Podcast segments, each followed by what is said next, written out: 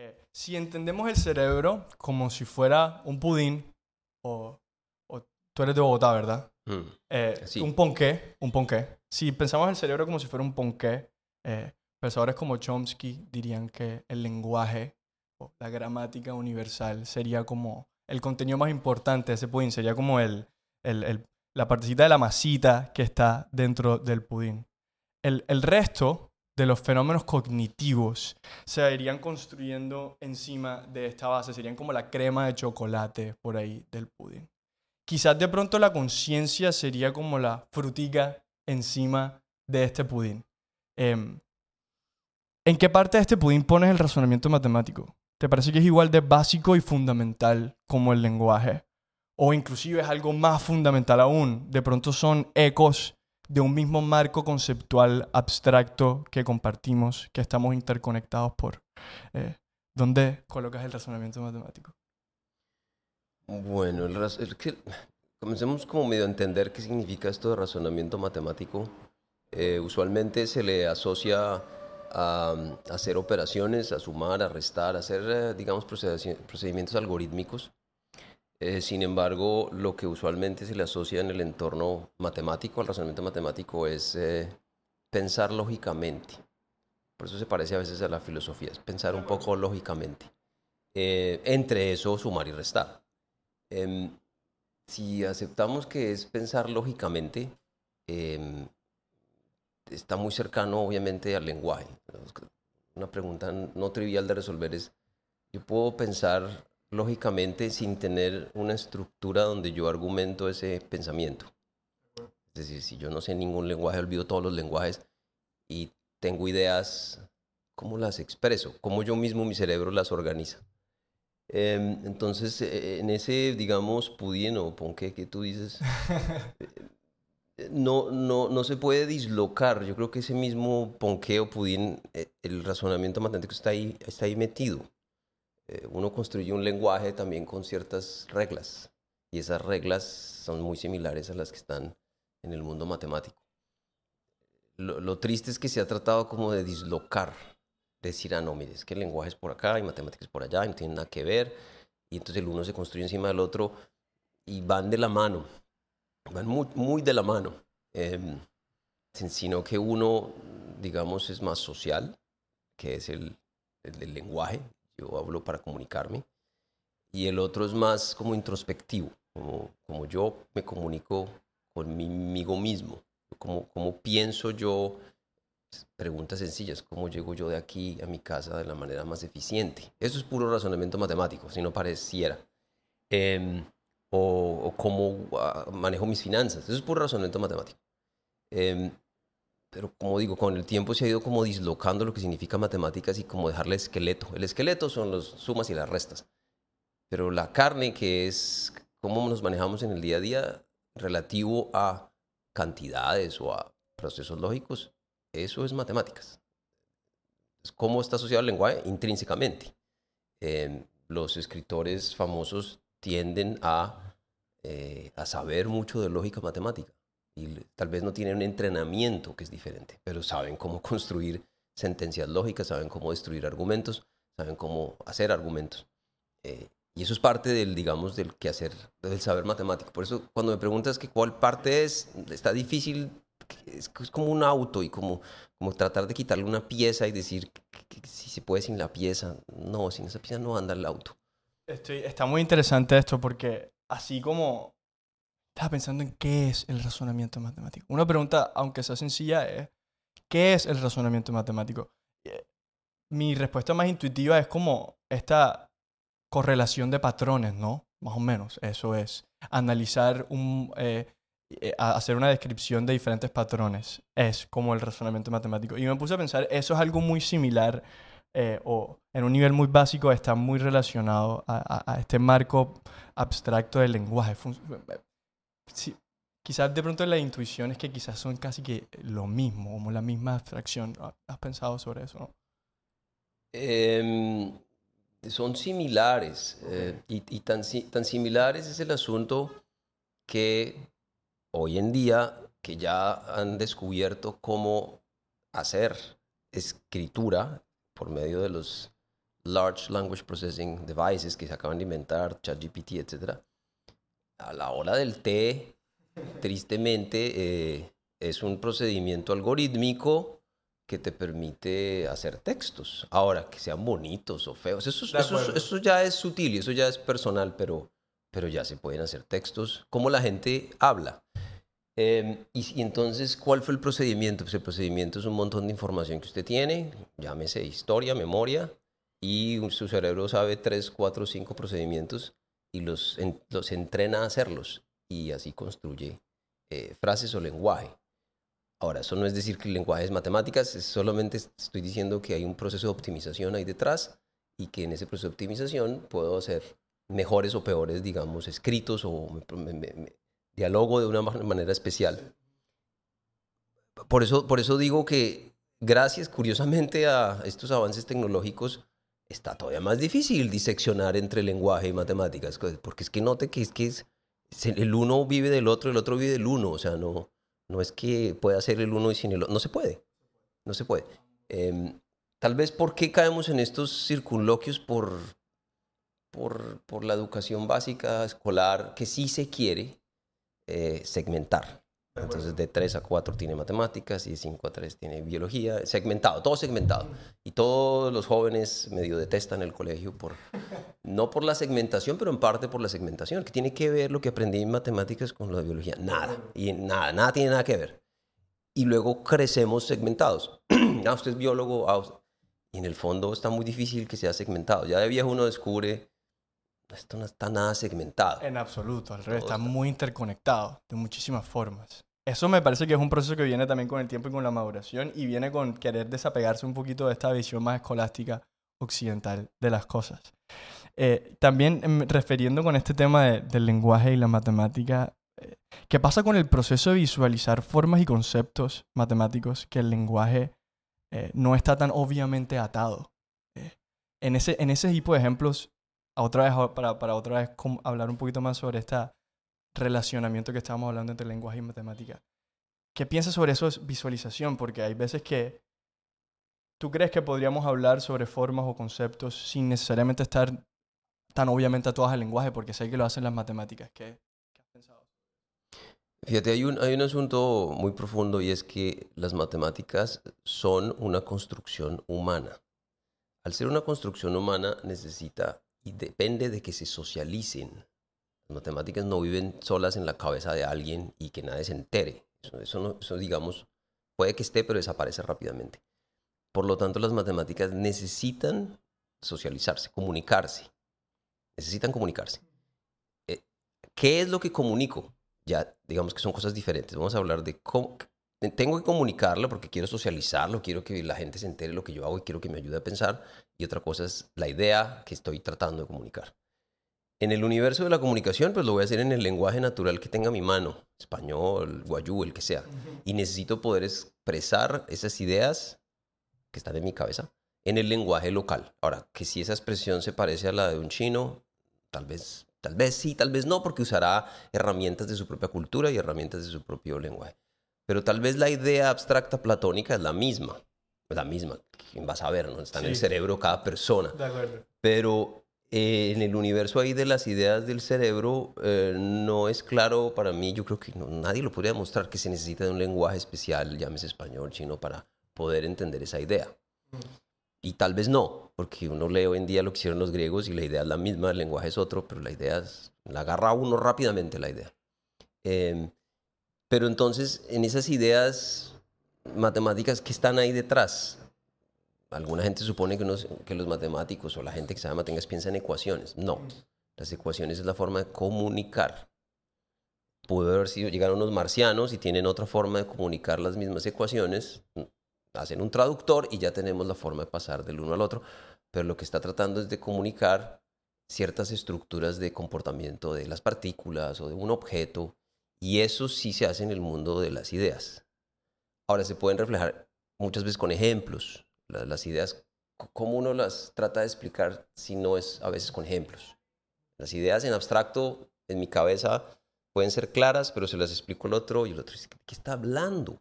Entonces uno dice, ah, no, un ejemplo, un ejemplo, y entonces ahí uno da el camino para que se entienda la idea. Em, un ejemplo bonito de ideas es el comunismo, ¿no? es una idea fenomenal, muy bonita en papel. Apenas la tratan de ejecutar, salen todos los problemas y, no tiene nada que ver con lo que está en papel. ¿no? Entonces, en papel es lindísima. Eh, em, pasa también las matemáticas. Tienes una idea lindísima en tu cabeza, fenomenal, prueba de balas. La tratas de comunicar y le dices a otro y el otro o la otra dice, nah, es puro cuento, mire aquí está la contradicción. Ah, miércoles, sí. Entonces, mi mundo de las ideas a veces toca ajustarlo. El mundo de las ideas permite lo que sea. Pero digamos, volviendo a, lo, que me decías, eh, sí, hay, sí hay, digamos, unas estructuras comunes en matemáticas que no se basan en el lenguaje coloquial no significa malo, ¿no? Coloquial significa el entorno común, sí. Em, y esas ideas sí, digamos, parecen ser un poco independientes del grupo de personas que uno tome. Digo parece porque otra vez demostrar esto está difícil. Pero las ideas tienden a ser las mismas de las personas en sitios, sitios totalmente diferentes, descubren los mismos patrones y los pueden describir de la misma forma. Eh, claro, en su lenguaje local, pero cuando las personas se juntan, dicen, ah, es lo mismo que yo pensaba, lo mismo. Entonces hay como algo común, pero difícil de explicar en qué lenguaje se expresa. Eh, porque es una pregunta muy buena la que haces. ¿Cómo hace alguien para pensar en matemáticas? ¿No? Digamos, yo soy ministro de Educación. ¿Cómo se hace? Contésteme. No, no, sé, no sé. O sea, supiera, estaría, sería millonario yo vendiendo la idea, de, pero no sé. Y nadie sabe bien. Sin embargo, todos sabemos que hay algo detrás, que, que, que a veces se ven cosas y también se sabe que se puede entrenar. Mm. Quisiera hacer como un, una relación con la música. Ok, gran, aquí somos gran fanáticos de la música, ahorita vamos a hablar un poquito. Porque se parece un poco. ¿Y en qué sentido se parece? Eh, tú eres gran compositor y compones, listo. O quieres componer alguna pieza muy grande. Eh, aunque tengas, bueno, aunque puedes que tengas una memoria impresionante, pero si no la tienes, te va a tocar sacar un papel y anotar las partes, porque si no, ¿cómo? Pero ¿qué, qué va a anotar? ideas mentales eh, va a anotar en un lenguaje que se ha desarrollado y se desarrolló en Europa, que es un lenguaje súper eficiente para hacer música. Pues para anotarla, ¿no? No para hacerla. Ah, entonces sí sirve ese lenguaje. Sí, sirve un montón. Porque si no lo tengo, mi cerebro se le va a olvidar, a no ser que tenga buena memoria.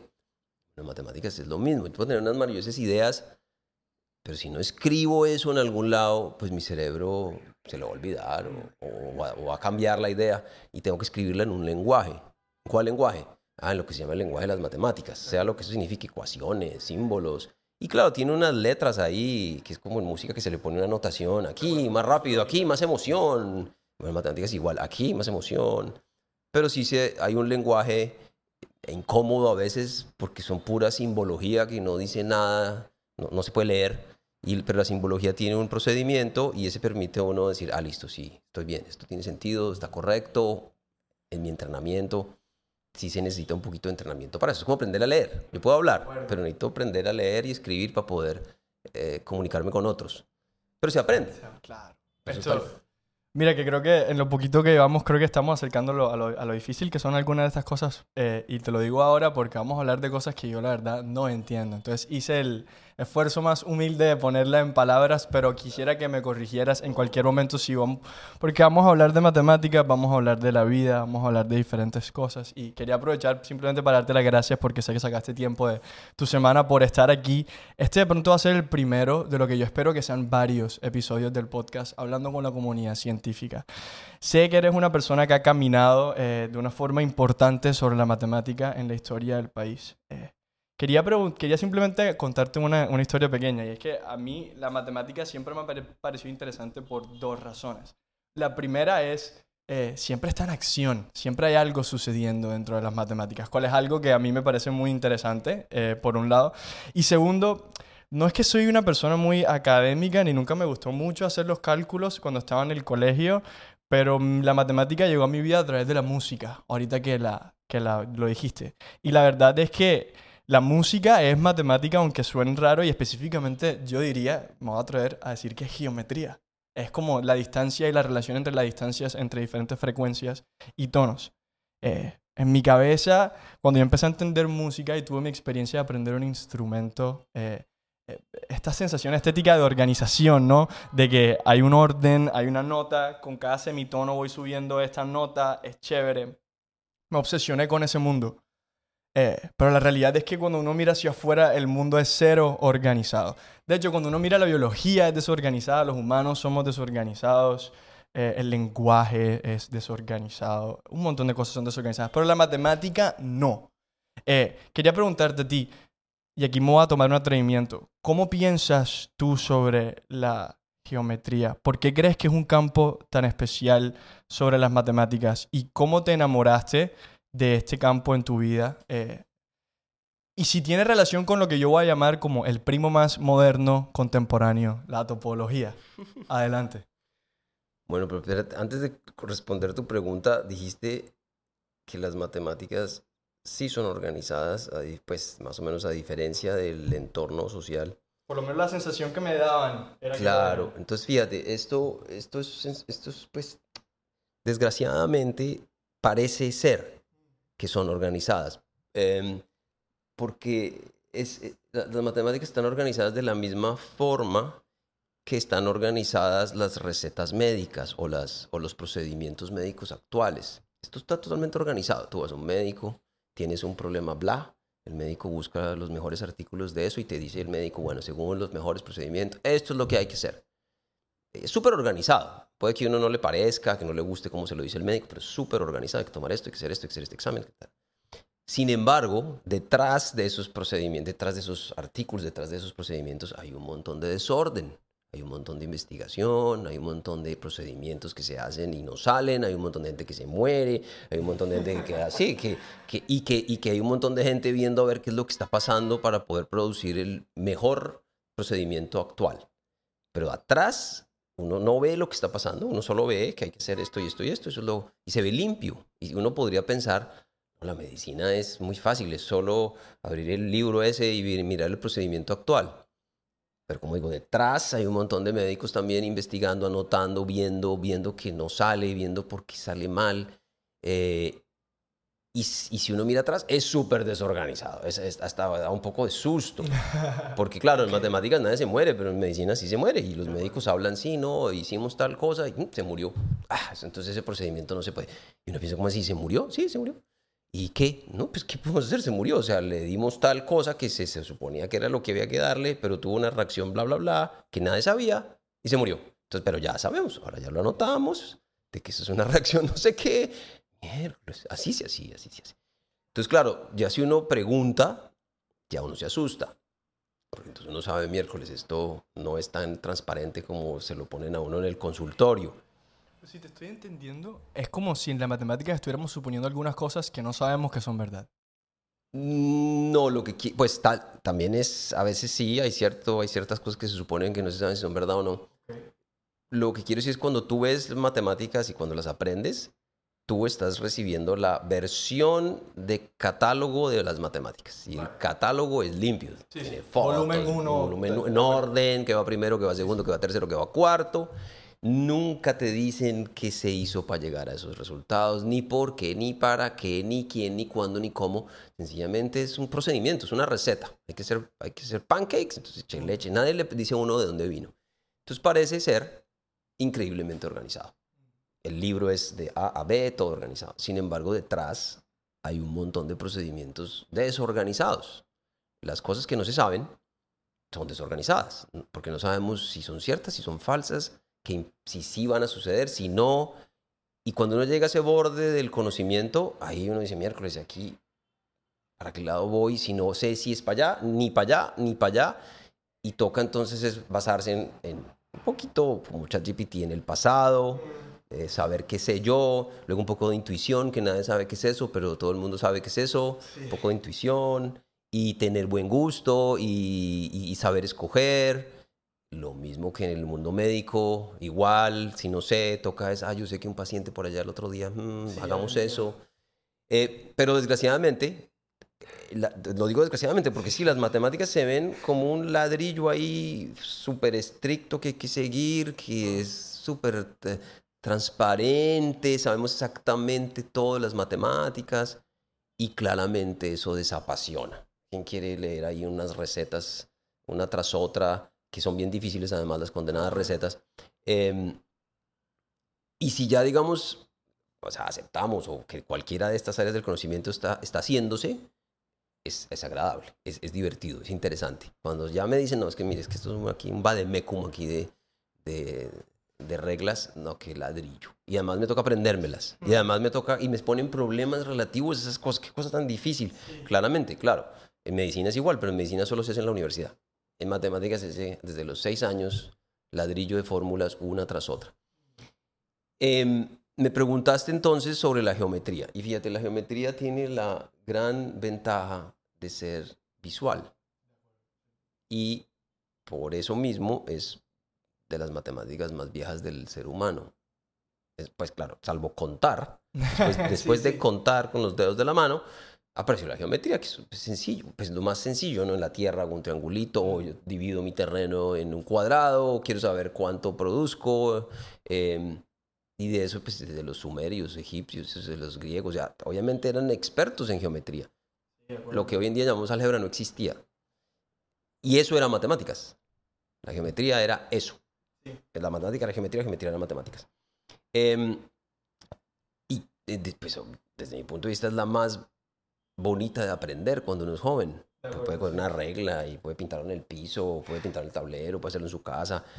Eh, y en cierta manera se llama, es como la, la, la versión más humana de las matemáticas, porque, porque está muy cerca a, todo el mundo.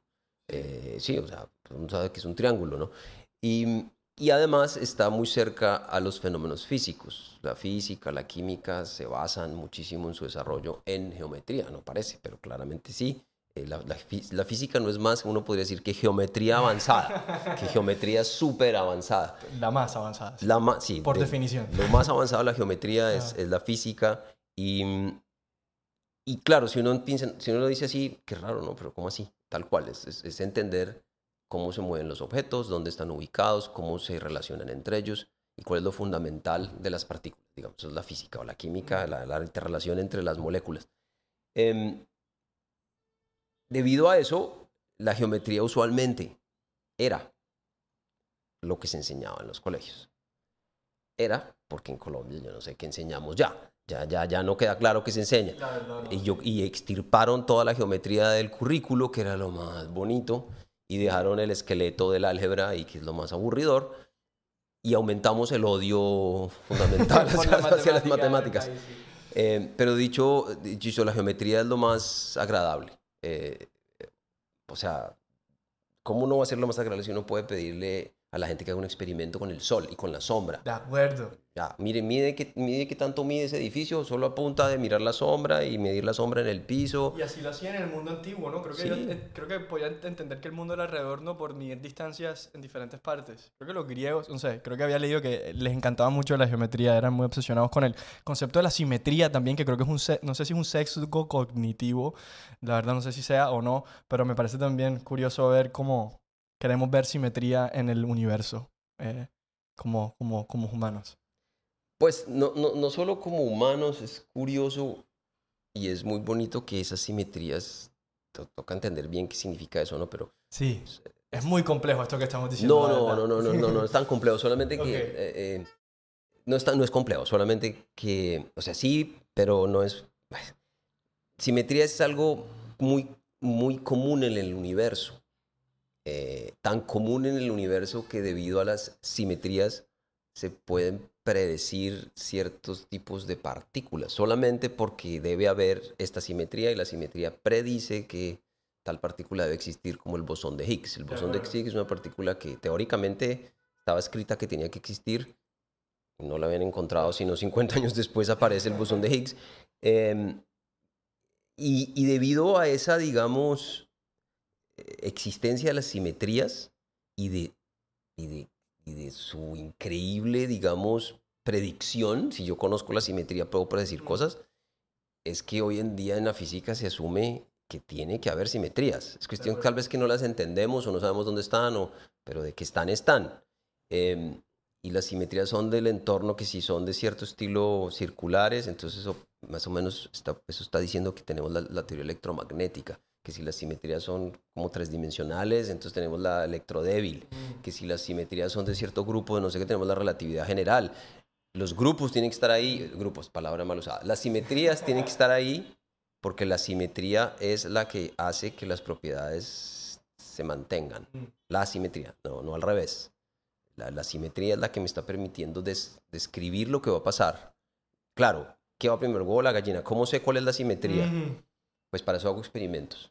Y los experimentos más o menos me van diciendo, si yo sé bastante, ah, aquí hay tal simetría, luego confirmo que está esta simetría, teóricamente digo, sí, eso predice lo que debe predecir, y luego resulta que pasa. Entonces, digamos, ese es el camino de Einstein, ¿no? La, la simetría es esta, eh, que Minkowski la había, digamos, determinado, y él le sacó todo el jugo físico a esa simetría y efectivamente predecía lo que sucede hoy en día en- con distancias lejanas. Que nadie le creyera en su época es otro asunto, pero era una simetría. Y terminó siendo verdaderamente útil para muchísimas cosas que terminamos haciendo en, como humanos. Yo quería eh, preguntarte eh, un pasito atrás, que ya, pues creo que podemos, puedo decir con, con tranquilidad que ambos pensamos que la geometría verdaderamente es un, es un campo especial de las matemáticas, pero quería preguntarte sobre ti y tu experiencia. ¿Cómo te enamoraste de las matemáticas? ¿Fue también la geometría en tu caso? Eh, y porque quiero transicionarlo también a cómo terminaste haciendo topología algebraica. En, en la vida muchas cosas son fortuitas, uno no controla también su vida como uno cree, ¿no? O Gran sea, paradigma también. ya uno de viejo sabe que muchas cosas son... Estaba en el lugar que era, en el momento que era y me monté en el tren que llegó. Em, em, digamos, eh, esto sí es, pues, tal vez en este país que no estamos tan avanzados, em, digno de, digamos, de que se entienda, pero mm, pocos políticos entienden esta idea. El, el talento, el talento de cualquier área del conocimiento está distribuido equitativamente entre la población. No, esto es como uno dirá, esto es un axioma. Esto, esto- Sí, esto es una un- afirmación. esto es un hecho que se puede medir de cualquier manera. Es decir, ¿cómo así? Sí, cu- cualquier grupo poblacional en cualquier parte del mundo. Y ahí hay talento de todo. Ay, ¿por qué no son famosos? Ah, porque no tienen las condiciones para que ese talento salga a la luz y se pueda desarrollar. Pero el talento está. En todos lados está el talento. Em, en matemáticas, que es un ejemplo, pero música es igual, em, el talento sale inesperadamente. No, la gente siempre quiere asumir que es que el papá o la mamá o, o el barrio o el no, como que ah, hijo de genio es genio, o hijo de poeta es poeta. No, no, fíjense, y verá, hijo de poeta no es poeta. hijo de poeta esa es otra cosa. Entonces, ¿cómo sale alguien que es bueno en tal cosa? Pues nadie sabe. Nadie sabe cómo sucede, pero sucede. Que el talento aparece y la idea es poderlo apoyar, que ese talento crezca. ¿Cómo sabemos dónde está el talento? No tenemos ni idea.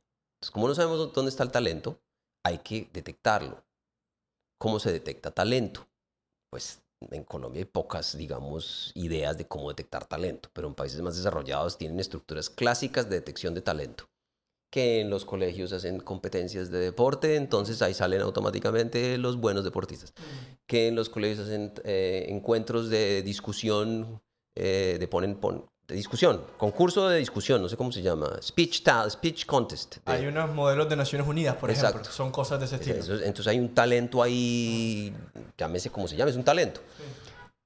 Y en ciencias, pues en, en países más ricos, pues hay cómo detectarlo también. Es decir, por medio de exámenes estandarizados o por medio de olimpiadas y se detecta ese talento.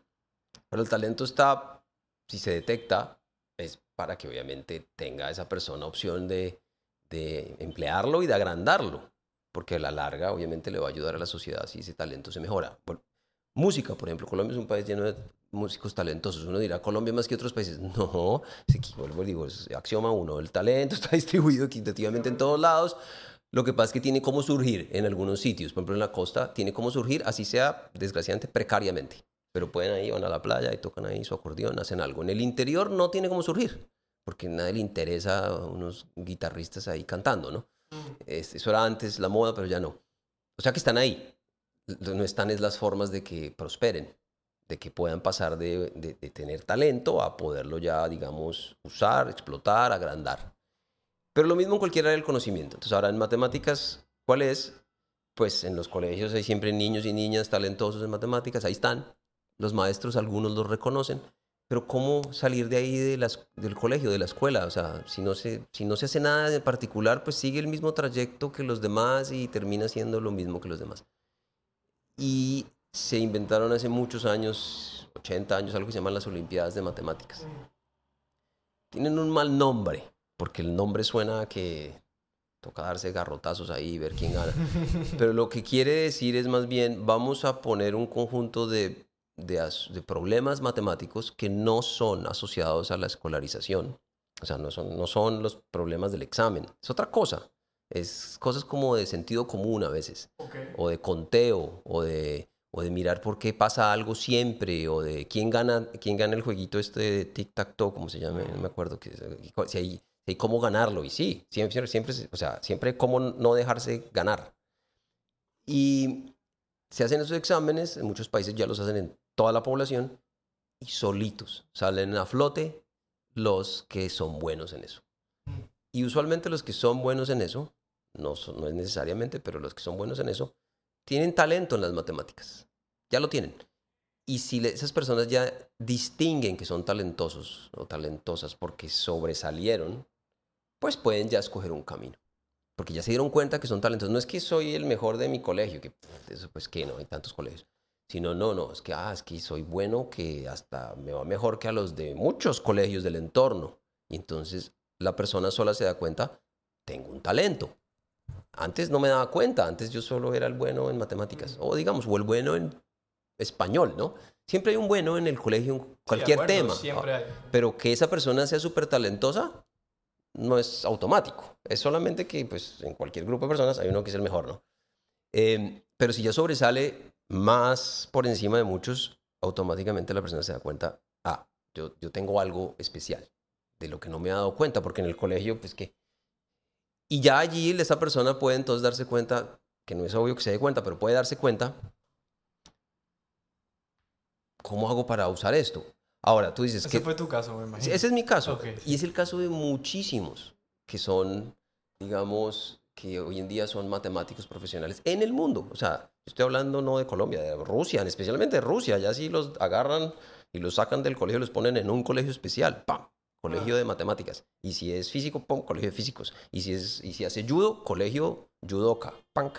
Claro. Eh, porque los distinguen, los ponen y luego los ponen en un entorno donde todos son ya, eh, ¿cómo decirlo? Si este era una iguana azul, suena raro, pero póngala donde están las otras iguanas azules, ahí ya es normal. Y, pero ahí tiene que prosperar en el entorno de las iguanas azules. Dicho eso, digamos, si uno logra detectar ese talento, eh, pues mucha gente se comienza a acostumbrar de su talento y le comienza a gustar su talento. ¿Cierto? Es, como, se da uno cuenta, si yo soy músico y me sale todo fácil y hacer canciones me sale fácil, pues me gusta, ¿no? Porque todos los demás dicen, wow, ¿cómo hace usted para, para producir música? Lo mismo en matemáticas. Y comienzan a abrirse puertas. Ah, que, becas, que, que empleo, que... Y además llega un mundo donde está otra gente similar y la gente similar entonces tiene preguntas similares, asuntos similares, mm. y se vuelve un entorno donde la persona se da cuenta que lo que podía haber sido antes tema de burla, porque el talento puede llevar a burla en el entorno, se vuelve algo, algo valioso. Y nota, si sea músico o lo que sea, una persona muy talentosa, puesta en un entorno, se van a burlar. El, ja, ja, ja, ja, el cantante, lo que sea no importa, la, juventud colombiana en eso sí es famosa, en, burlarse de, de, de, cualquier persona. Si son chicos, ¿no? Chicos, ¿no? Como de 15 años. La capacidad de burla es increíble. Yo creo que eso sí somos campeones en, en burlarnos de los demás. Me, me, me, gusta mucho porque detrás de todo lo que me acabas de contar, lo que noto es que verdaderamente te importa impulsar estas cosas dentro del país. ¿Cuál es algo que verdaderamente no es, no es algo que querías dar por sentado y es algo que es, es, una cosa muy importante? Se me, se, me, se me ocurre preguntarte, ya que describiste algo, una, una experiencia verdaderamente singular en mi opinión. No sé, se me ocurre preguntarte, ¿qué cosas has aprendido en el camino a, a primero a darte cuenta de que eres una persona que tiene un talento, una habilidad extraordinaria dentro de un campo específico y, y, y qué has aprendido dentro de todo el camino hacia convertirte en una persona extraordinaria. No sé, a mí me, el concepto de la excelencia me, me, me llama la atención. Y, y ahorita justo que, que lo mencionaste, quería preguntarte que, cuáles son las cosas, como qué cosas importantes has aprendido en, en todo ese camino. ¿Qué efectos secundarios también tiene? Digamos, es que esto de la excelencia, eh, hay algo interesante y es que las personas que están en ese entorno, yo creo, la mayoría no se dan cuenta que tienen nada especial. O sea, internamente el cerebro no está mandando mensajes, ah, tiriri, tú eres especial, tiriri. Uno sencillamente, lo mismo digo los músicos o el escritor, está haciendo lo que le nace, no, no se está sintiendo especial. Em, claramente en algún momento hay algo eh, del entorno que lo hace sentir eso especial, especial en el sentido fuera de lo común, digamos, para bien o para mal. Y eso puede tener claramente efectos secundarios buenos o malos. Em, malos, montones, porque el ser humano claramente tiene una parte de su cerebro, miles de miles de años de entrenamiento de que, de que quiere ser parte de la sociedad. Mm. Eso está ahí metido. Sí. Y aquel que no es loco, ¿no? Se le autodenomina loco. Si usted no quiere estar en la sociedad, quiere meterse en una cueva ahí, loco. Porque está metido en el, en el, en el entramaje de nuestro ADN que somos entes sociales. Como ciertos grupos animales, son sociales. El mico ese solo que se va solo allá, no, ese es el mico que se va a morir. Eh, debido a eso, entonces, si e, ese talento o esas, digamos, ventajas de talento lo pueden llevar a la persona a disociarse. Y esa disociación, o de no entender, de no entender qué, les pasa a los otros, muchos casos dan para, para que, en el, la palabra loco va a significar en este contexto fuera de la, altamente fuera de la media. Puede que la persona comience a sentirse cada vez más dislocada del entorno, solo, o sola, y, y, esa soledad aumenta las neuronas que están diciendo que los demás están mal y, se puede chiflar, se puede suicidar, se puede aislar, se puede, puede decir chifladuras. O sea, matemáticas está lleno de gente chiflada. Eh, y desgraciadamente eso da pie a que todo el mundo crea que todos los matemáticos son chiflados.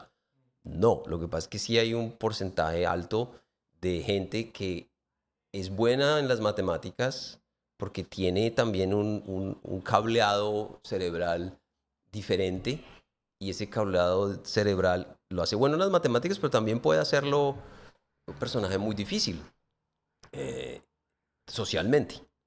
Entonces, claro, las personas yo no, yo no, digo solo matemáticos, pensemos en músicos muy hábiles también. De acuerdo. O escritores muy hábiles también. Tienden, a ser personas un poquito... Sí, como que la gente dice, ¿qué mm. le pasa? ¿Por qué habla así? ¿Por qué se mueve así? ¿Por qué sale con esos comentarios tan fuera de lugar? Por ejemplo, los músicos o los artistas tienden a ser personas hipersensibles. Son muy sensibles a muchísimo, por eso precisamente escriben canciones o hacen poesía. Y se reflejan de diferentes formas. Eh, entonces sí, muy, muy, muy interesante, muy interesante, muy interesante. Eh, quería, quiero dividir por ahora las preguntas que tengo como en dos partes. Una, unas preguntas tienen que ver con matemáticas eh, y cosas que a mí me interesan y la otra tiene que ver con las matemáticas en Colombia. Ya que estamos hablando un poquito del contexto colombiano, hablemos primero de las matemáticas en Colombia. Eh, no sé, a mí me da la impresión, me puedes corregir porque seguramente estás 10.000 veces más enterado que yo, me da la impresión de que en Colombia no sabemos mucho de matemáticas. Y creo que una de las razones por la cual no sabemos mucho de matemáticas es porque no creo que hay muchos caminos por los cuales las matemáticas llegan a la vida de las personas. Por más de que eso suene naturalmente contradictorio con la naturaleza obvia de que la matemática está en todas partes y en el día moderno hace parte de nuestras vidas constantemente, no sé qué tantas personas estén pensando sobre matemáticas si no es porque están en un salón de clases. ¿Qué has pensado sobre el futuro eh, de, la, de la comunicabilidad de la matemática en Colombia? Eh, ¿Crees que de pronto te gusta escribir? ¿Crees en el Internet de la infinidad de posibilidades? ¿Qué has pensado sobre eso? Este es un problema recurrente, una pregunta recurrente, altamente difícil de, contestar, eh, relativo a por qué en Colombia estamos como estamos. No difiere mucho de Perú y no difiere mucho de otros países latinoamericanos. Somos muy parecidos en términos a lo que estructuramos en términos de la educación. Em, y, sí estamos muy lejos de países asiáticos y europeos, eh, Estados Unidos no, porque hay de todo, pero sí estamos muy lejos. Ahora, ¿por qué estamos muy lejos? Yo, puedo decir razones que, y algunos me van a decir que no son y que estoy equivocado.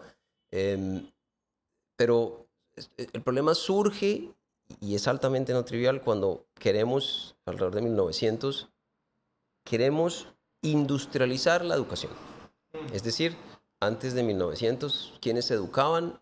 Los que tenían poder. Y, y, punto. Los demás se frieguen. Ahora, ¿qué significaba educarse? Significaba que, como tenían dinero y poder, podían contratar maestros que venían a la casa y el maestro de un piano y era el piano, el maestro de matemáticas. Y esa gente entonces terminaba educada por gente muy inteligente muy inteligente. Uno mira Bolívar, no, que a mí me educó el tipo más inteligente de, Caracas. Ah, sí, pues sí. Y entonces, ¿cómo era que se llama? Simón, no me acuerdo el apellido, era otro Simón. Y ah. súper moderno, sabía de, de, todo. Y él fue el que Estudiados en Europa, muy seguramente. Y más que eso, ¿no? Porque además también sabían lo del entorno local. Gente eh, sabia, digamos. Y ese es el maestro que Bolívar admiró toda la vida, el que se lo llevó a Europa. No era que fue al colegio ahí del pueblo Simón Bolívar a aprender, no. Es que tenía un maestro especializado que le daba lo mejor de lo mejor. Y así es como se educó toda la élite europea y norteamericana y colombiana hasta, digamos, ya, 1900, que por todo el proceso de desarrollo comienza a aceptar, pues que así no. No puede ser que solo unos poquitos se educan con los mejores. No, todos se educan, todos. Pero bueno, ¿cómo hago yo ahora de la noche a la mañana para que toda la población se eduque? Pasamos de que solamente el 1% se educa con los mejores maestros a que ahora todo el 100% de la población. Entonces, el problema surge, ¿de dónde me saco los maestros? ¿De dónde van a salir? Entonces surge en Francia la idea de las escuelas normales que vamos a producirlos, vamos a producir maestros. Es decir, usted viene aquí a estudiar la escuela normal y usted sale maestro. Y comenzamos a industrializar, así lo llamo yo, no es malo la palabra, es como pues, la mermelada es industrial. Eh, vamos a industrializar la educación, no tiene nada de malo, pero eso tiene un defecto, ¿no? O sea, si yo quiero la mermelada súper elegante, voy a un sitio especial, pero quiero la mermelada barata, pues ahí en el supermercado me la venden, puede que tenga mucho azúcar, eh, poca fruta, etcétera. Pero entonces lo industrializamos y que no tiene vuelta para atrás. Y entonces para industrializar algo, la forma de hacerlo pues eficiente es volverlo totalmente estructurado en un documento, en un libro, que se siguen reglas, de tal manera que no necesitamos tanto que la gente sea súper preparada, sino que tenga una mínima preparación y aquí está el manual de funciones. Y, sígalas a cabalidad, porque no, como no tuve, no tengo cómo entrenar tanta gente, mil, cientos de miles para educar, que es re difícil, porque además se espera que el que educa sepa, pero está difícil que además de, educar sepa, porque, bueno. Entonces vamos a seguir un manual de funciones. Sí, sí, y el manual de funciones es, usted llega al salón el lunes a las 3 y da clase de biología. ¿qué significa clase de biología? Abre la página, en la página 43 y lee lo que está en la página 43 del libro del que usted ni sabe de qué está hablando, pero la puede leer y los niños que van a saber o las niñas que la profesora o el profesor no saben nada de lo que está diciendo, pero lo va a leer y va a hacerles creer que se sabe el tema. Eso es lo que pasó con la educación mundial. Dos países que prosperan en educación, es fácil verlo que es porque los maestros y maestras altamente educados, educados, pero no educados en pedagogía. Eso, es secundario. Sí, eso es educados, educados en, que, en lo que están enseñando. Si va a ser profesor de piano, más vale que toque piano. No se vale, pues. sí. no puede ser que el profesor de piano. No, yo no sé piano, yo sé teoría de piano. No, no, no me sirve. O el profesor de biología es porque sabe biología. Em, eso es en Finlandia, eso tratan de ser en Alemania. Es decir, si una persona quiere ser profesora de matemáticas en Alemania, tiene que estudiar matemáticas y luego tiene que ser dos años de pedagogía. En Colombia no es así. Colombia quiere ser alguien profesor de matemáticas y estudia directamente licenciatura en matemáticas, donde el contenido matemático es minimal, casi nada, y es casi todo pedagogía. Eso hace que los profesores no sepan bien de lo que están hablando. No sepan. Y pareciera que no importa porque es cuestión de seguir el manual de funciones, que, que me lo da el Ministerio de Educación, y yo solo repito.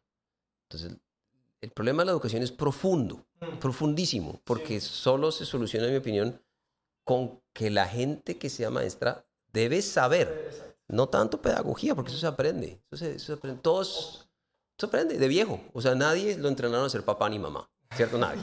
Y de repente todos aprendimos de viejos, y los abuelos y abuelas son fenomenales, ¿por qué? Porque aprendieron. Sin embargo, sí es importante que el maestro de lo que llamemos sepa de lo que está hablando, pero no como un loro mojado, sino que lo haya vivido, que si, que si digo, esa clase de biología, haya vivido la biología, o sea, la haya sentido, la haya compartido, y no que nos abra el libro en la página 23 y nos cuente lo que nada le importa y nada, y nada, y nada entonces contextualiza. Tú mira los colegios todos, de ricos, de pobres, de medianos, la misma cosa, es un conjunto de contenidos ahí, abrir el libro que es un cero, cero. Uno dice, clase de biología, ¿acaso salen alguna vez al mar a mirar a ver qué hay debajo del agua? No, no. ¿Para qué sirve y, qué preguntas están haciendo los científicos? Porque, a ver, eh, a ver muy, muy como caricatura, de una forma caricaturesca, la gente piensa en topología y piensa en, en coffee mugs y en donas, pero estoy seguro que la topología no debe ser eso por más de que es una forma muy interesante o una forma de representarlo relativamente intuitiva o eh, fácil de entender. Pero quería aprovechar también a, que me ayudaras a entender, por, por un lado, rescato de, de la respuesta que diste, que creo que se trata más de incentivar un poquito más el esfuerzo de los profesores que quieran entender más su función, la naturaleza de su función y menos querer cumplir con unos requisitos de su labor. Pero hay otra, otra cosa que he aprendido con, con me tocó tener un papá científico, entonces empecé a hacer estas preguntas. Quiero que me ayudes a entender por qué pasa con, con la colaboración en las ciencias. Me, he entendido, y no sé si esto es erróneo, que para uno hacer ciencia tanto para leer ciencia como para publicar ciencia, hoy en día tiene que hacer unas contribuciones en dinero. Eh, también me topé con, con esta historia que me va a permitir resumirla, que muy seguramente estás enterado, pero en el 2000 hubo una cosa que se llamaba el Instituto Clay, propuso como, propuso como los siete problemas más grandes e importantes de la matemática. Uno de ellos es el Poincaré, muy seguramente sabes qué es. Y como que por ahí en los 2000 apareció un paper por ahí en el internet de un hombre misterioso que decía que, que, lo había resuelto. Eh, digamos que en términos prácticos la historia termina que este tipo eh, pues publica la, forma, de la cosa de una forma gratuita y no decide eh, obtener ninguno del mérito o los beneficios que viene a través de, de, su paper. ¿Por qué existe dentro de las, esto, esto dentro de las ciencias y, cómo piensas tú que podemos ayudar para que la contribución sea un poquito más open source más humano. Que, ¿Por qué es esto así? Ayúdame a entenderlo. Estás dando, digamos, con varios problemas actuales de la comunidad científica mundial. Em, me dijiste, dijiste que hacer una contribución monetaria para, digamos, que los resultados sean públicos. Mm, la real realidad, no. Ok. La real Eso no es cierto. Pues, tampoco es falso. Lo que dijo es que están las dos opciones. Eh, la, versión clásica, que es la que se ha cambiado en los últimos 10 años, es, hay un conjunto de revistas donde las personas pueden mandar sus resultados. Esas revistas hacen un proceso de arbitraje. Hay revistas con más, con un proceso de arbitraje muy serio, otras serio, otras ok. Y si el artículo o lo que se dice ahí es correcto o está bien o está aceptado por esos árbitros, se publica. Y en ese proceso el que envía no paga nada, no tiene ningún costo. Tiene sencillamente que asumir las consecuencias de esperar, de que puede que se lo rechacen y le digan, no, aquí no hay nada interesante, tome su artículo de vuelta. Em, pero no hay ningún costo, esta es la versión clásica, estas son las revistas clásicas que todavía están por ahí. Pero en ese universo em, de revistas clásicas que pueden, digamos, manejar un número X de artículos al mes, ¿no? Esto, todo, esto todo es un proceso que requiere tiempo. Em, con los, digamos, crecimiento de la comunidad académica internacional, especialmente en los países eh, intermediarios o China o estos países que han crecido mucho, pues ha aumentado el número de artículos que se producen.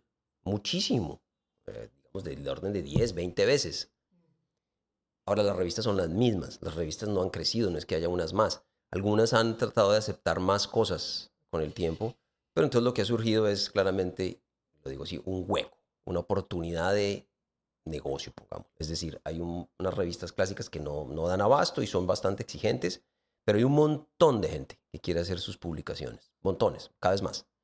Entonces surge la idea de unas editoriales que publican tus resultados pero no siguen el modelo anterior, que era muy, tomaba mucho tiempo y, y se, y se rechazaba mucho y tomaba mucho tiempo. Entonces surge la idea de, hmm, yo voy a hacer una editorial aquí donde yo me aseguro que tu artículo está, o sea, o aceptado y publicado o rechazado en un mes. Por tarde, un mes. Y, me invento ese negocio, pero entonces digo, pero yo, en vez de, en vez de que las bibliotecas paguen acceso a las revistas para verlas, no, no, no. Yo lo que voy a hacer los voy al revés. Yo te voy a cobrar a ti para que yo te publique. Y dejo todo eso abierto. O sea, el autor paga porque se publique y el acceso queda abierto a todo el mundo. Mientras que la versión clásica, desgraciadamente en ese sentido, es el autor no paga nada, pero la revista va a cobrar acceso a su revista. En la versión clásica es que las bibliotecas tenían que comprarla físicamente, tenía que llegar. Hoy en día es acceso en línea. Y entonces ese acceso, pues muchos no lo están pagando porque es muy caro, porque las editoriales han hecho unos negocios muy buenos, muy absurdos, eh, digamos, donde están sacando mucho dinero del entorno. Entonces muchas bibliotecas dicen, no, ya no puedo pagar eso no lo voy a pagar. Y entonces surge esta otra idea que comienza como a tapar un hueco y una necesidad, que es que yo quiero publicaciones rápidas. Y también dicen que hacen un proceso de arbitraje todo igual a las otras. Pero claramente uno no puede ser igual, porque si el otro se demora un año y este se demora un mes. Eh, y comienza a surgir, pues obviamente, un fenómeno de, pues, de negocio. ¿De, qué vive la editorial que, publique, que le pagan por artículo? Cada artículo. Entonces, entre más artículos publique, más gana la editorial. Entonces han comenzado a aumentar como loco el número de artículos que publican, pero como loco absurdo. Uno mira las curvas, más que exponenciales, con un exponente altísimo, que ya están sobrepasando, pero de lejos a las editoriales clásicas. Y la gente está prefiriendo en estos países subdesarrollados publicar ahí. ¿Por qué? Porque entonces existe la presión de que publique rápido los, los rectores, vicerrectores, quieren rápido, rápido, el ministerio, más, más y más rápido, más, mejor. Pero, pero el contenido, no, eso no importa. Es un número ahí que sube. Pero entonces ha llevado a, a unas, ya unas contradicciones bastante llamativas, eh, donde hay gente que tiene un número de artículos inentendible, que uno solo toma el tiempo, divide el número de artículos y hace uno por semana. ¿Cómo hacer uno por semana? Pero, digamos, eso entonces está hoy en día y es un asunto no trivial. Pero si uno va a las universidades, las mejores universidades del mundo, ellas no caen en esa trampa. Ellas siguen seleccionando su gente por el contenido, no por cantidad. Pero uno va a los países subdesarrollados como este y desgraciadamente estamos en el universo de mirar qué cantidad. Número. Número, y si tiene 253, ah, excelente, mejor que el que tiene 33. Eh, entonces has, has, dado en el clavo con un problema gravísimo. Ahora, tú me hablaste de, de Perelman, que fue el que, el que solucionó, digamos, la conjetura Poincaré, que se llama. Y la razón por la cual lo hice es simplemente un ejemplo de que, por lo que entendí, el tipo publicó su paper matemático gratuitamente en el Internet. Eh, digamos que el nivel de matemática que tenía ese a ver, una pregunta, un, un, tema de conversación muy interesante es qué piensas sobre la matemática de ese documento y qué piensas sobre el hombre que está detrás del documento. Una pregunta interesante. Pero lo que yo quería rescatar era que vi que la naturaleza lo que hizo el tipo fuera que quería que su matemática fuera accesible a la mayoría cantidad de... Bueno, no sé si lo quiso con intención o no, pero... Fíjate, en, en, en, en, matemáticas, y esto fue una idea de los físicos en, el, el, CERN, eh, eh, se inventaron una plataforma donde eh, uno puede montar, pues, subir, digamos, el artículo que uno quiera. Se llama los, lo que le llaman los archives, los archivos, archive. Y ahí es totalmente gratis.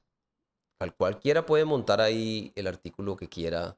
Eh, sin embargo, no está arbitrado. Todo el mundo sabe que lo que está ahí es solo lo que yo digo, pero nadie le ha puesto como una revisión de ninguna índole. Pero está público y gratuito.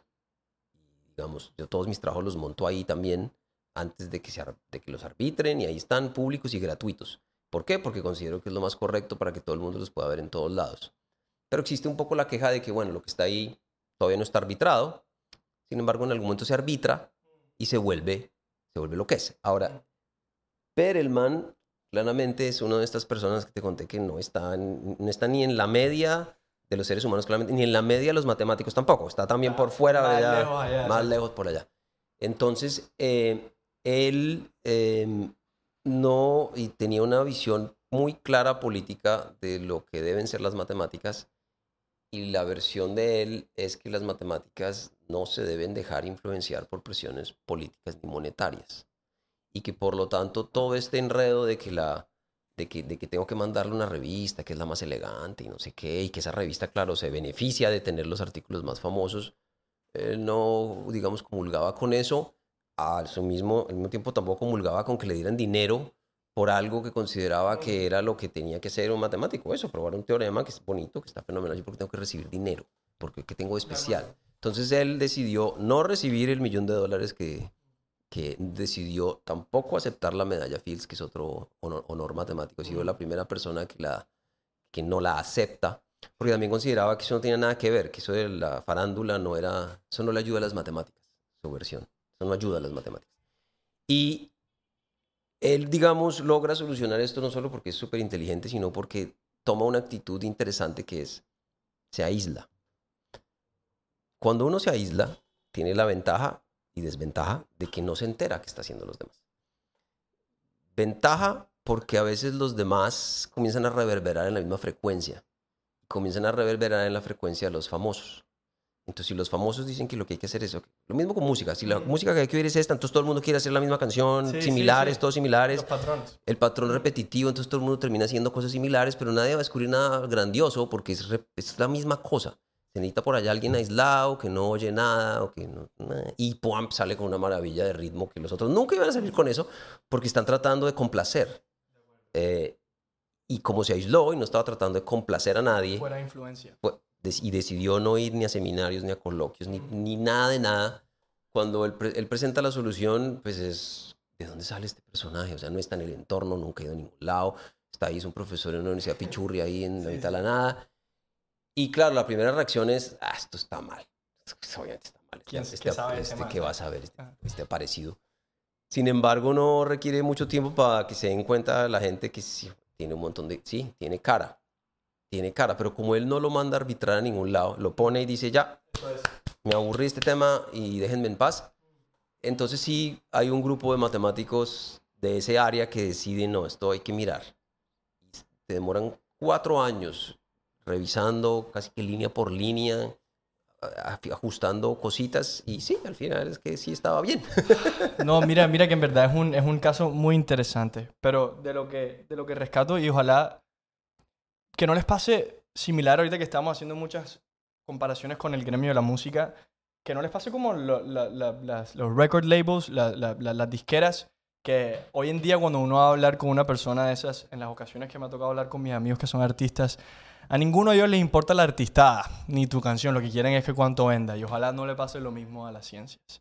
Bueno, aquí hay otra pregunta que quiero que me ayudes a entender ya de una forma ya como fanática particular.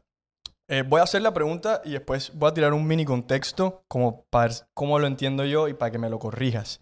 Em, la pregunta es, eh, tú eh, como individuo, ¿crees que es posible que el universo tenga muchas más dimensiones de las que experimentamos? Y te lo pregunto porque en mi versión eh, fanática de leer eh, las teorías unificadoras o las teorías del todo, eh, es decir, las que manejan la relatividad y, la, y el campo cuántico, lo que he visto es que tienden a subir a varias dimensiones como método para dar un mayor entendimiento sobre el universo. entonces, o por un lado, el universo, eh, o por un lado es chévere pensar en el universo como, como si tuviera múltiples dimensiones y es útil para hacer ciencia y el universo es tridimensional, o verdaderamente el universo tiene varias dimensiones. ¿Qué, qué me puedes ayudar ahí con eso? el asunto, fíjate, la, la, el, el proceso usual de aceptación de algo en la física es que tiene que haber un experimento que valide. Entonces, eh, como no ha habido un experimento que valide que hay otras dimensiones, desde el punto de vista de la física, eso es pura, es pura digamos, teoría o podría uno decir especulación. O especulación matemática, a veces como para decirlo bien antipático. A veces físicos son así antipáticos, pura especulación matemática. Entonces, digamos... Y lo hacen en un tono despreciado. Sí, sí, sí. No, no todos los físicos, pero los físicos experimentales pueden despreciar a la física teórica diciendo eso es puro juego de ecuaciones ahí, que no tiene nada de realidad. Entonces, eh, desde ese punto de vista, uno puede decir, desde el punto de vista físico, en el contexto clásico de cómo se prueban las cosas y cuándo se aceptan, no, no tenemos ni la más remota idea hay otras dimensiones en la vida real. Ahora, La relatividad general sí estamos aceptando que es así. Ni modo, porque ya podemos hacer los experimentos y ahí está la dimensión tiempo que todos manejamos, comillas, pero que no controlamos. Entonces, la, la variable tiempo no la controlamos. O sea, echa para adelante siempre. No, no tenemos cómo pararla, como si podemos eh, saltar o movernos a la izquierda o a la derecha, eso sí lo controlamos. Pero ahí está. Entonces, digamos que eh, la de tiempo está aceptada, que es otra, pero tiene la gran desventaja de que no hemos sido capaces de controlarla de ninguna manera. Em, así la relatividad general nos prediga cosas totalmente misteriosas, sí las vemos, pero no la controlamos. ¿De dónde surge la idea de más dimensiones? Se surge la idea de, pues, si las 3 más 1 que tengo, ya vi que en esas 3 más 1, por más que le dé garrotazos, no van a poder comulgar en el mismo universo la mecánica cuántica, que es la de los átomos y las partículas, con la relatividad general, que es la de los planetas. Ahí no comulgan, porque hallo a cada rato contradicciones.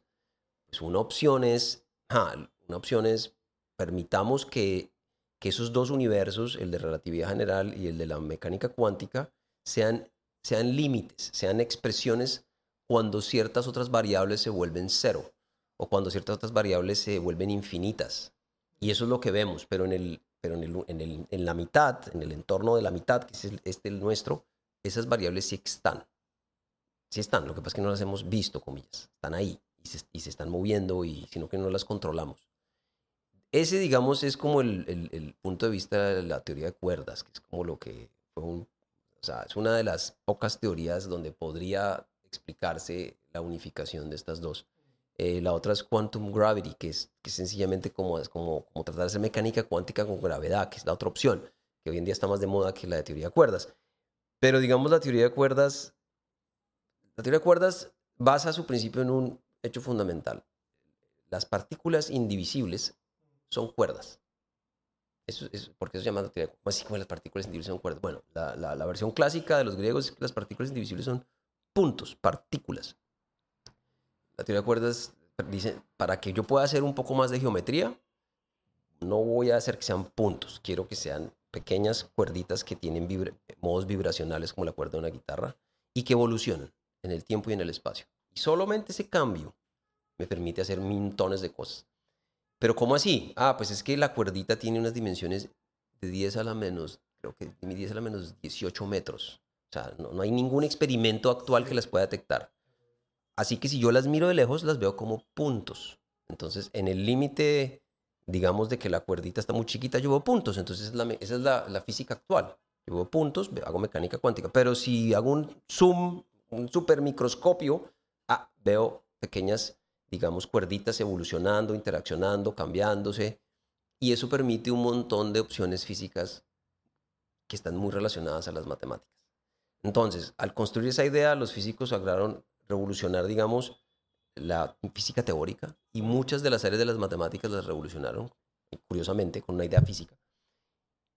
Sin embargo, tuvieron la gran desventaja de que no pudieron hacer ningún experimento hasta hoy en día que valide algo, de la, algo, ni siquiera algo, nada, ni nada, porque los niveles energéticos que se requieren son absurdos que hoy en día en la Tierra no se pueden hacer y entonces surge la pregunta, y eso ya es política, ¿hasta dónde vamos a darle plata a esta gente para que al final demuestren que esto, que en vez de puntos hay circulitos? Sea, yo, yo soy el gobierno norteamericano o el europeo. Voy a dar todo ese dineral, todo mi presupuesto de cinco años, para que al final lleguen a que, no, sí, eran circulitos y no puntitos. Y no, llega un límite en que dicen, mm, no, le quitamos el presupuesto para la investigación, digamos, experimental en eso, hay cosas más importantes y el, no es que se desaparezca, pero entonces, ¡pum!, se quita el apoyo en dinero, la gente tiene que buscar empleo en otros lados, la teoría está ahí. Falta es que avance el tiempo para que haya la capacidad de revisar si es cierta o no. Para poder revisar o no. Pero está ahí y es súper sólida. ¿Qué te dice tu intuición? ¿Crees que hay más dimensiones? Sí, claro.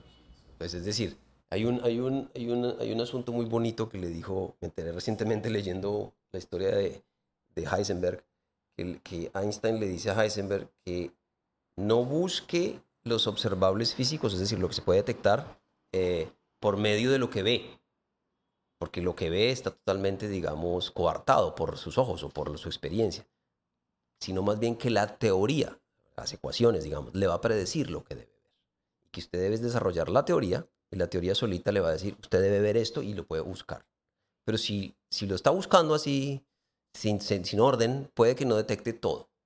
Entonces, eh, viendo la teoría de cuerdas, hay que mantener, mantener el desarrollo para poder tal vez detectar algo que debíamos ver, que sea de un nivel energético que sí podamos ver y que tal vez justifique eso. Pero entonces hay que seguirle dando la teoría. Eh, entonces, que va a haber otras dimensiones, tiene toda la cara.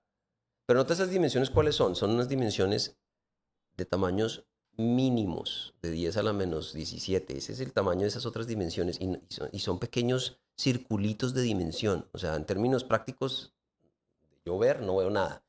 Pero están ahí y eso permite que las cosas evolucionen de maneras diferentes y permite que haya tipos de partículas diferentes. Entonces, pero son allá en ese universo nano de tamaño mini, minúsculo. Ahí están predicen los físicos que son seis dimensiones eh, y otros predicen otras, pero seis es como el más estructurado. Em, y uno se pregunta, nota que desde el punto de vista de matemáticas es, ¿y por qué no? No, no, no más bien al revés de yo demuestre que sí, no, más bien, ¿por qué no? ¿Por qué no? No contradice nada. Entonces puede ser. Em, y uno, yo creo que sí. O sea, no, lo que tenemos claramente es insuficiente. No, no se puede. Entonces toca añadir algo o ideas nuevas. Lo de variables nuevas es, es una idea muy clásica. Añadamos ideas variables nuevas y en esas variables nuevas puedes hacer cosas que antes no podías hacer. Es como el de la botella de Klein, ¿no sabes qué es la botella de Klein? La botella de Klein es uno de estos objetos topológicos okay. que consiste en, em, tú tomas un, tubo de vidrio, digamos, tubo de vidrio hueco, quieres hacer, eh, quieres unir los extremos. Sí. Si los unes de manera usual, pues te va a quedar un, un aro, ¿cierto? Una dona, que es, pero supongo que no los vas a unir de esa manera, sino que los vas a unir de la otra manera, no sé cómo así de la otra manera. Pues dejas un, un pedazo del tubo con una mano, digamos la mano izquierda, con el hueco hacia arriba, y tratas de unir los bordes de los tubos, pero por dentro. Sí, sí, como, como por dentro. Entonces toca romper la botella. Para poder pegarla, toca como abrirle un hueco en un lado, pasar el tubo por ahí y unirlo por dentro. Esa botella existe y se hace en vidrio y es muy bonita porque entonces uno echa canicas por un lado y aparecen en el otro y no se salen, ¿no? Pero esa botella de Klein, si uno permitiera utilizar una dimensión más en el tiempo, uno podría unirla sin romperla. el juego es muy simple. Uno coge la botella Klein, trata, donde va a romper el vidrio, lo que hace es que se devuelve en el tiempo. Me devuelve en el tiempo, la botella no está ahí. Entonces muevo el tubo. Y cuando ya pasé el tubo por entre el otro tubo en el pasado, vuelvo al futuro, pero ya estoy adentro. Y la pego y nunca la rompí.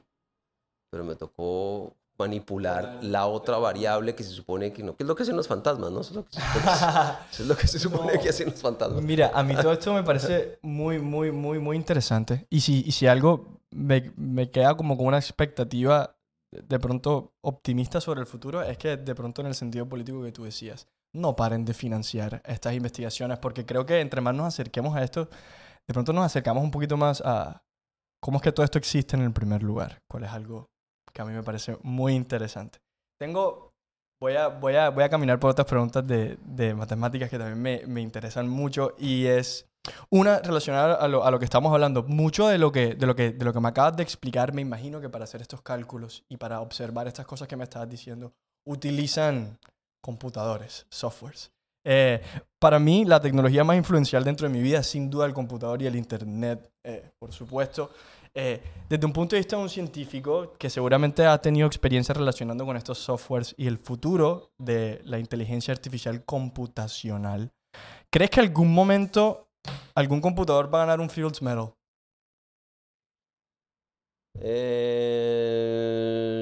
lo dudo, lo dudo. Hoy en, o sea, hay, hay, un, hay un concepto muy difícil y muy erróneo, creo yo, que es utilizar la palabra inteligencia mm. En algo que es un computador. Vale. Un computador hace lo que uno diga, lo que uno quiere que haga. Yo le digo qué hacer y el computador hace lo que yo le digo. Si eso significa hacer una regresión lineal y utilizar unos modelos ahí de deep learning, eso, él hace lo que yo le digo. Em, que eso sea inteligente, pues yo creo que no. Uno espera que la inteligencia sea más que solo repetir unas metodologías. La cuestión es que es muy útil actualmente en la sociedad claramente hacer un proceso que es más allá de una regresión lineal, que es una cuestión como de promedios, digamos, sino un poquito más sofisticado. Entonces, claro, resulta muy útil para manejar un carro, para volar un avión, pero que sea inteligente no lo es. No, lo es en el sentido de que, que, que nos imaginamos que es la inteligencia. La inteligencia es replicar unas cosas repetidas, porque todo lo que hoy en día es inteligencia artificial se basa en el pasado. No construye nada nuevo. Y eso es lo que uno espera que sea la inteligencia. Sencillamente se le pone tanta información del pasado que, claro, el ser humano no la puede manejar ni manipular, el computador sí, y deduce cosas del pasado, no deduce cosas del futuro, no, no, no, improvisa, no hace, a no ser que lo entrene a improvisar. ¿Sí cómo viene el asunto? Sí, entiendo. siempre lo estoy entrenando a que haga lo que la gente cree que es, que es pensar. Entonces no es nada inteligente. Eh, ahora, depende de la tarea.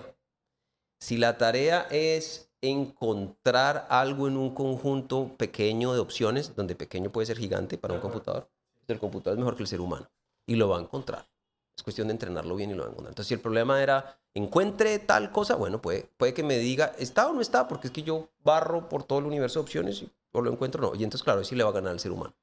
Pero si es eh, descubra por qué esto y esto es diferente, no, pues ahí puede que no, no dé con el no nada, porque lo que hace es tomar lo que ya sabemos y lo extrapola y de ahí no sale. De, ahí no está, tiene que ser algo nuevo. ¿Y qué significa nuevo? Pues nuevo significa que no estaba antes, no es una extrapolación de lo anterior. Eso me lleva a la pregunta si las matemáticas se inventan o se encuentran, porque, bueno, párenme. Ambas. diría, tú dirías que ambas, verdaderamente también, también se, se, crean. Es decir, las podríamos eh, escribir bajo el derecho de autor. Yo eh, me inventé esta vaina. Pues en el fondo ya está así, lo que pasa es que no se llama así. los, teoremas tienen nombres. Teorema Pitágoras. Entonces, que fue Pitágoras el que lo... O sea, en el fondo le quedó un trademark ahí de toda la vida. Ahora, que puede llegar otro y se le ocurra después, puede ser, pero este fue el primero. O el primero que lo volvió famoso. Entonces, como que crea algo también, dependiendo también de las necesidades. Eh, pero uno también no se da cuenta miércoles, pero esto estaba ahí para ser descubierto otro también lo iba a agarrar, era solamente que no estaba viendo bien. Em, o, no, en el mundo de las ideas es difícil a veces agarrar la idea, pero hay ciertas cuestiones que no, esto lo íbamos a descubrir, era solo cuestión de tiempo. Ahora, tal vez la forma en que lo descubro, se crea, eso sí crea, cómo lo... Tú puedes descubrir un súper resultado, pero cuando lo vas a explicar nadie entiende nada y entonces te mueres y pues en el universo queda que eso no se descubrió. No, no, ni se descubrió, porque tú dices, nadie entendió nada. Luego llega otro que vuelve y lo redescubre, pero lo explica de manera que todo el mundo dice, claro, y ese es el que se vuelve famoso. Y, el otro, todo el mundo se, le olvida. Y pasa hoy en día todavía que dicen, ay, sí, el primero que hizo tal cosa no fue este, fue otro. Lo que pasa es que nadie lo leyó, nadie lo vio, porque no lo puede explicar. Entonces también hay una parte en el hecho de descubrir, pues hay que crear la forma en que se explica y se contextualiza y se le da a conocer a los demás. Si no, es como si no existiera. Entonces, esa parte se descubre, el cómo explico, el cómo, lo, cómo no, eso tengo que crearlo yo. Y, y, una opción, fíjate, es lo que tú estás haciendo. Estás, se crea un entorno donde se transmiten ideas. Ahora, quitémoslo. Bueno, las ideas no se transmiten. Entonces es importante que se cree, y eso es creación. ¿Cómo hago yo para que la idea se transmita? Y el otro me la crea. Porque me la tiene que creer, porque no, no, no, es cuestión de que va a revisar, no, me la cree. Digamos que lo, que lo que es verdaderamente inventivo o novedoso en ese sentido sería el método mediante el cual tú explicas lo que estás queriendo describir sobre el, el, el universo. En parte, sí, tienes que saber cómo explicar, tienes que saber, tienes que saberlo. No, nota que no es sencillo pasar del mundo de las ideas como en la música, que tienes la canción en tu cabeza y luego vas y la escribes y no, eso no era, eso no ni se parece a lo que está en, está en tu cabeza. Entonces, ¿cómo logras pasar de eso a algo que el otro entienda tu cabeza? Eso es eh, lo que hace un buen músico, en mi opinión, o un buen, un buen lo que sea, eh, insert lo que sea, es esa facilidad de poder comunicar lo que tengas aquí en el mundo y pasarlo a lo que sea, sea fórmulas o composiciones, letras. Tengo tres últimas preguntas y la verdad es que quiero ser respetuoso con tu tiempo porque sé que estás... Eh, está em, divertido esto. Me alegra que te haya gustado. Mi intención era que fuera un poco divertido. Quiero preguntarte sobre el universo. Esta es una de las, de las cosas que no quería irme sin preguntarte porque la verdad es que pocas son las veces que tengo la oportunidad de hablar con un matemático y científico tan serio como tú. Em, estaba hablando el otro día con mi papá, quien tú conoces, que es también científico, eh, y que desde una perspectiva de entendimiento general, eh, está esta perspectiva como de Richard Feynman, ¿no? La, la idea de que si no puedes explicar algo de forma simple es porque verdaderamente no lo entiendes, de verdad. Eh, ¿En cuántos casos crees tú que de pronto esto es verdad? ¿Encuentras algún tipo de valor, como hablaba con mi papá ese día, en, o alguna verdad profunda, casi que intuitiva, en que el universo en general debe ser relativamente simple? ¿Qué, qué piensas tú sobre eso? Digamos, eh, claramente esto es basado en experimentación, curiosamente, de que las cosas al final de cuentas terminan siendo simples, curiosamente. Donde simple no quiere decir fácil, simple quiere decir que es en el entorno donde está la cosa más eh, sencilla posible, en ese entorno, así no parezca, y que no es más complicado. Y sale de la historia de la física y de la química, las matemáticas, de que a veces surgen teorías fumadas de por qué tal cosa pasa y son recomplicadas y luego terminan siendo no, era lo más simple que iba a pasar. Era lo más, la teoría de Darwin, no, pues mutaciones aleatorias. No, ¿cómo así? Eso como es una explicación. Es, pues esa es la condenada explicación. Mutaciones aleatorias que dan pie a que ciertas especies desaparezcan y otras prosperen debido al entorno. No gustan esas explicaciones porque esas explicaciones a veces son como equivocadas, como que debería venir alguien y decirnos. Curiosamente, entonces, en la física, matemáticas, las explicaciones simples son las que la gente considera que son las que debían ser, como por un principio de mínima acción que se llama en física, de mínima energía. Las, las, las cosas tienden a, digamos, estabilizarse en mínima energía. Y lo de mínima energía, o sea, es lo más simple, no es lo complicado. Las cosas complicadas requieren eh, más energía, requieren que estén moviendo, moviéndose. Entonces las cosas que se estabilizan tienden a ser en términos de, sea de ecuaciones, de descripción, simples. Y sí, es una buena forma de saber si una teoría está bien armada si la explicación es simple. Si la explicación es un enredo y requiere páginas y páginas y páginas, no quiere que esté mal. Quiere decir que las personas que lo están haciendo no han entendido todavía bien. Porque si lo entendieran bien, explicaban en tres líneas. Ah, esto era esto así de fácil. Y sí, así es el desarrollo científico. Uno puede coger montones de resultados miles de cientos de miles de páginas que en unos años van a decir, ay, era esto, pero nadie lo había visto. Y se puede mirar en los artículos anteriores que por ahí estaba, pero nadie lo había agarrado, nadie lo había entendido, nadie había escrito lo que era. Y al final todos esos artículos o todos esos resultados desaparecen, siguen estando, pero y queda el, el, simple, el, no, que la, segunda ecuación de Newton, más fuerza igual más sobre aceleración. Re fácil, pero echemos para atrás a ver si alguien se le había dado, se había dado cuenta de eso. No, eran enredos ahí que Galileo diciendo que no sé qué, pero no entendía por qué. Pero claro, cuando él se pone simple, miércoles, era, re simple. Y luego hay un montón de explicaciones de por qué es re simple. Y, y montones de explicaciones simples de por qué es simple. Tiene razón Feynman. Sin embargo, el desarrollo, tú sabes, de la ciencia no es simple. Es decir, uno no sabe qué está viendo. Eh, digamos, ejemplo, todo el mundo, la aspirina, ¿de dónde surge la aspirina? Porque en ciertos universos ahí de gente saben que si se tomaban un agua con no sé qué, les quitaba el dolor de cabeza. ¿Por qué? No, ni idea. Entonces échale más, entonces mucho dolor de cabeza, entonces dele problema cardíaco. Bueno, con el tiempo se estabiliza y ya se sabe que el ingrediente activo es tal, que hace tal cosa en el cerebro, pum, pum, por eso quita el dolor de cabeza. Simple después, pero al principio no se sabe. Y el principio se ve como oscuro y denso, pero se tiene que estabilizar en algo simple. Feynman es curioso que diga eso porque, claro, la mecánica cuántica es simple según Feynman, pero trate de entenderla, trate de explicarla, de que alguien normal entienda mecánica cuántica. Dificilísimo. Sin embargo, en el entorno es lo más simple que se le pudo haber ocurrido a, Planck y a Heisenberg. Curiosamente, lo más simple. Matemáticamente era lo más simple. Y eso tiene un montón de consecuencias. Pero antes, nadie entendía nada, nadie entendía por qué no se leía bien el espectro de la luz, nadie entendía por qué salían unas rayas ahí atravesadas. Eh, según lo que te entiendo, el aspecto de simplicidad es, funciona como fenómeno que solo se da después de tratar de explicar algo. Más bien, la simplicidad solamente aparenta es después de que solidificas. Es decir, no es simple en esencia, sino que la simplicidad funciona después de... Claro, el proceso de limpieza al final sales con un documento eh, a prueba de balas y sin, digamos, sin, ruido atrás. Em, que, como, que como te decía al inicio, en términos de medicina, eh, matemáticas tiene ese problema. Es un problema muy grave, que es que las matemáticas nunca se explican, nunca se explican las dificultades que hubo. Nunca se explica qué pasó antes. Entonces, como nunca se explica qué pasó antes, solo llega el resultado final, que tú lo ves, así parezca, porque tengo que entrenarme, pero el final es simple, es tres líneas escritas ahí, si tal y tal cosa pasa, entonces la otra, pa, no hay de otra. Lo mismo en física. Pero eche para atrás a ver cómo llegó a eso. No, eso, pues, sociedad, no sociedad, oscuridad, no se sabe bien dónde va. Pero al final termina siendo una forma de evaluar el resultado si es simple.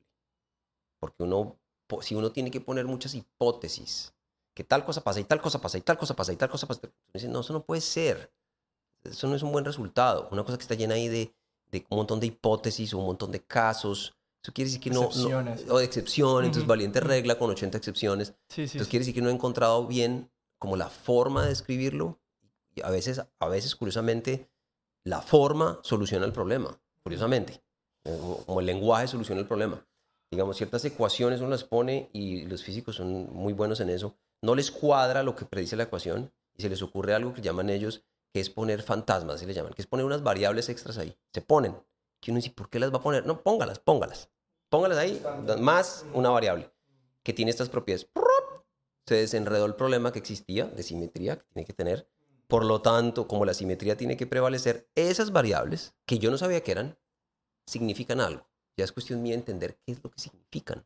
Y cuando ya sé que están, luego entiendo, ay, significaban esto que yo, claro, no lo mido, no lo puedo medir, pero está ahí.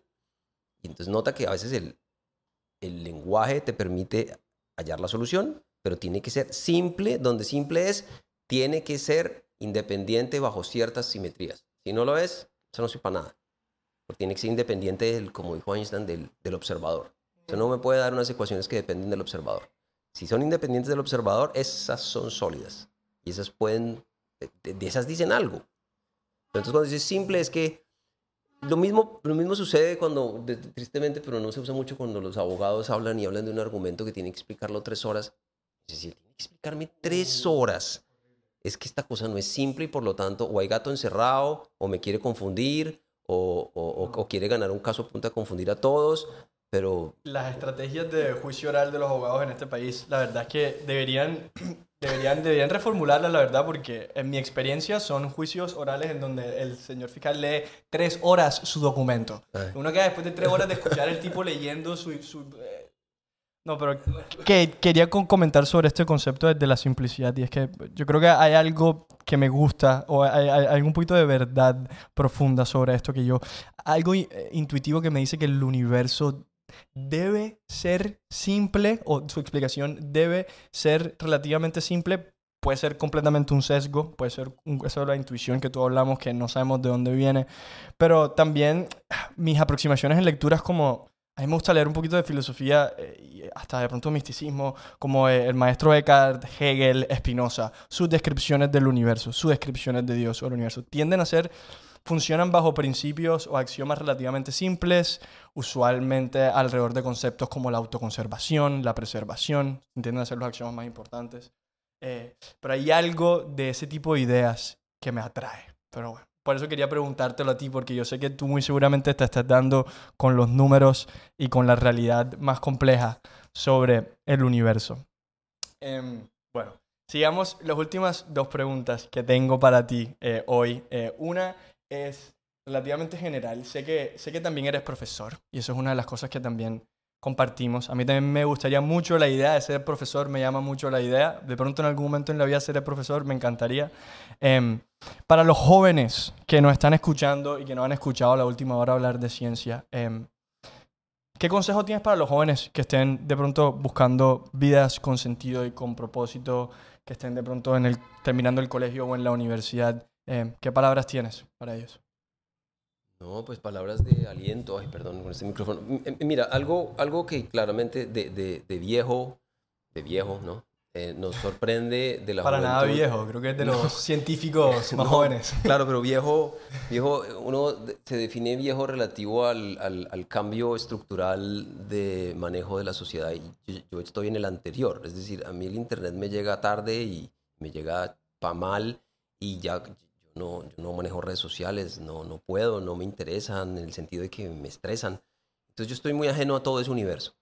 Eh, entonces uno lo que sí nota, y yo noto con preocupación, pero no sé cómo manejarlo, es, es que todo desarrollo humano, científico, industrial, químico, lo que sea, requiere interés, genuino interés del que lo vaya a impulsar. Y yo he dictado clase por más de 20 años, sí noto que el interés genuino de las personas se tapa en una corteza de lodo debido al Internet.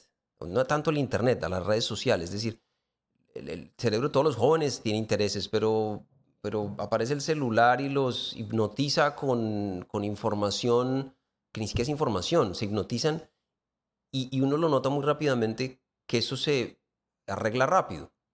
Tengo hijas o tengo estudiantes. Es cuestión de que no vean el celular tres horas, cuatro, y solito aparece el interés. Solo, solo, obviamente, llamémoslo aburrimiento, como lo querramos llamar. Pero ese interés es el que lo hace uno prosperar en la vida. Uno no prospera a punta de cero interés porque lo echan de la empresa, no, no le da, se gana la beca.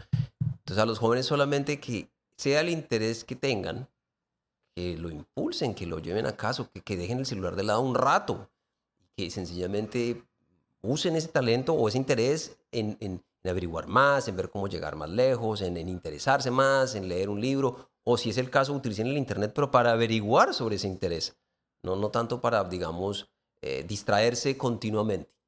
Yo creo que es el único dificultad de la juventud de hoy en día. No, y comparto, te, te entiendo porque me, me- me he visto a mí mismo en las épocas de mi vida donde he durado lo que yo, lo que en inglés y en lenguaje memes contemporáneos se llama chronically online.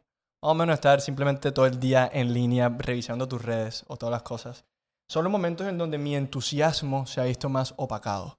Eh, o las ganas que he tenido de hacer diferentes cosas en la vida eh, se ha visto opacado. Entonces comparto completamente el comentario que haces, porque creo que la sobrecarga de información y la eh, como que el interés natural que tienen los jóvenes por qué sé yo, que los vean, que, que los, que, los amigos sepan quiénes son, opagan un poquito quiénes son ellos por dentro y cuáles son las cosas que los entusiasma, porque si hay algo que, que puedo rescatar de tus palabras es que de pronto, yo hoy que hablamos de la excelencia y, y hacer extraordinario, que de pronto ese tipo de cosas solo se consiguen cuando hay un interés legítimo y genuino detrás. Usualmente la última pregunta de este podcast y la que yo le hago a todos los invitados que tengo eh, es, eh, ¿qué rol para ti juega el amor? Pero yo creo que hoy quería preguntarte una y es que debo, debo otra vez aprovechar que estoy con alguien que ha, se ha interesado por algo verdaderamente particular y ha dedicado su vida a responderse unas preguntas muy interesantes. ¿Cuál crees tú que es el sentido de la vida? What is the meaning of life? ¿Para qué estamos aquí? ¿Crees que siquiera esa pregunta vale la pena tener? ¿Crees que es un sinsentido? ¿Qué piensas sobre eso? No, no creo que es un sinsentido. Creo que es una pregunta muy válida que ha dado a pie a desarrollos, pensamientos, eh, hipótesis eh, muy importantes en la vida. También sé que es una pregunta peligrosa, pregunta muy peligrosa. Uno tiene que saber si uno es capaz de manejar la pregunta sin, sin, sin consecuencias. Em, eh, y, y- claramente es una pregunta que se da en el entorno y creo yo más donde hay tiempo para pensar. Hay gente que no tiene tiempo para pensar porque tiene que estar todo el día produciendo para, para lo que cree que es lo que toca, que es sus hijos, su familia, a sí mismo. Pero si uno ya tiene tiempo para pensar un poco, así sea media hora, puede preguntarse, pues, ¿qué sentido tiene, no? ¿Qué sentido tiene uno trabaja y produce y mañana se muere, no? Especialmente cuando ya la, la muerte se va acercando, no es que uno se esté muriendo, pero, de- pero entre más viejo es, más se le acerca, ¿no? Por los lados, por todos por arriba, por abajo, por Que apenas ser aburrido contigo, Hernando, pero sí te estás muriendo un poquito. No, todos los todos, días. claro, todos estamos muriendo. Eh, entonces, claro, cuando uno comienza a preguntarse eso, eh, pues juega un rol, eh, digamos, importante, yo creo que mucha gente es religiosa debido a esa pregunta, a que se la hacen, eh, no saben qué responder y ven una respuesta en un entorno religioso, donde la respuesta ahí es una cosa estructurada que les dice el, el, fin está descrito en este libro, o este profeta o este Dios dice cuál es el fin, y por lo tanto, si usted acepta todos los preceptos, eso es lo correcto. Si uno no tiene esos preceptos revisiones en la mano, pues queda como, como sin nada para responder. Eh, porque si es la religión puede responder algo, pero sin la religión, ¿cuál es el propósito? Pues puede uno responder cosas desgraciadamente muy antipáticas, muy físicas. Pues no, no hay ningún propósito. Sencillamente son conjunto de células ahí pegadas que sencillamente se juntaron y tienen unas cosas neuronales y se mueren. Ningún propósito. Eh, pero surge entonces, no, pero hay propósitos sentimentales, la pareja o los hijos o los papás, y entonces eso se puede volver el propósito. Propósito es que a los otros les vaya bien por medio de uno. Entonces el propósito es, haré lo posible para que los que yo estimo, sean quienes sean, tengan una mejor vida, donde eso qué significa, es que la pasen mejor. No queda claro, ¿no? Que no tengan hambre, que no queda claro. Em, pero digamos, eh, tal vez uno, yo de viejo, dejo, pienso menos en eso y pienso más en, cómo disfruto yo los días en términos intelectuales, en términos humanos, y cómo me encuentro con los que comparten lo mismo y menos en tratar de pelear por lo que sea con el de al lado y tratar de minimizar las peleas porque sí, eh, y termino no disfrutando más, así no sepa pues así no sepa cuál es la razón, aunque una razón de vida puede ser, quiero que la gente esté contenta. De algo curioso, pero ¿qué significa estar contento? Está escrito en un libro, no, no se da cuenta, hasta un niño sabe, un bebé que no sabe nada, sabe un entorno contento, lo siente, y sabe un entorno no contento. Un, perro, un perro se da cuenta cuando hay un entorno contento, cuando hay un entorno, es como, o sea, quiere decir que hay algo metido aquí que sabe eso.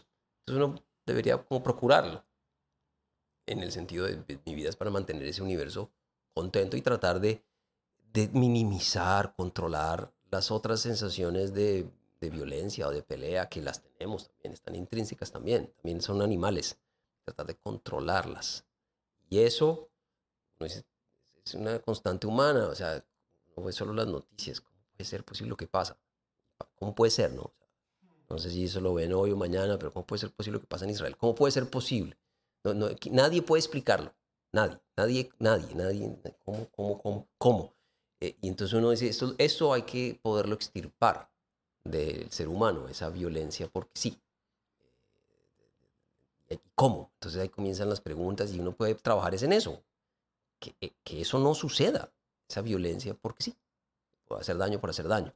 no es que la, otra, la violencia otra sea justificada, pero por lo menos uno entiende la lógica, quiero lo que sea, quiero ser multimillonario, entonces me toca, sí, pero bueno, esta es violencia por, porque sí.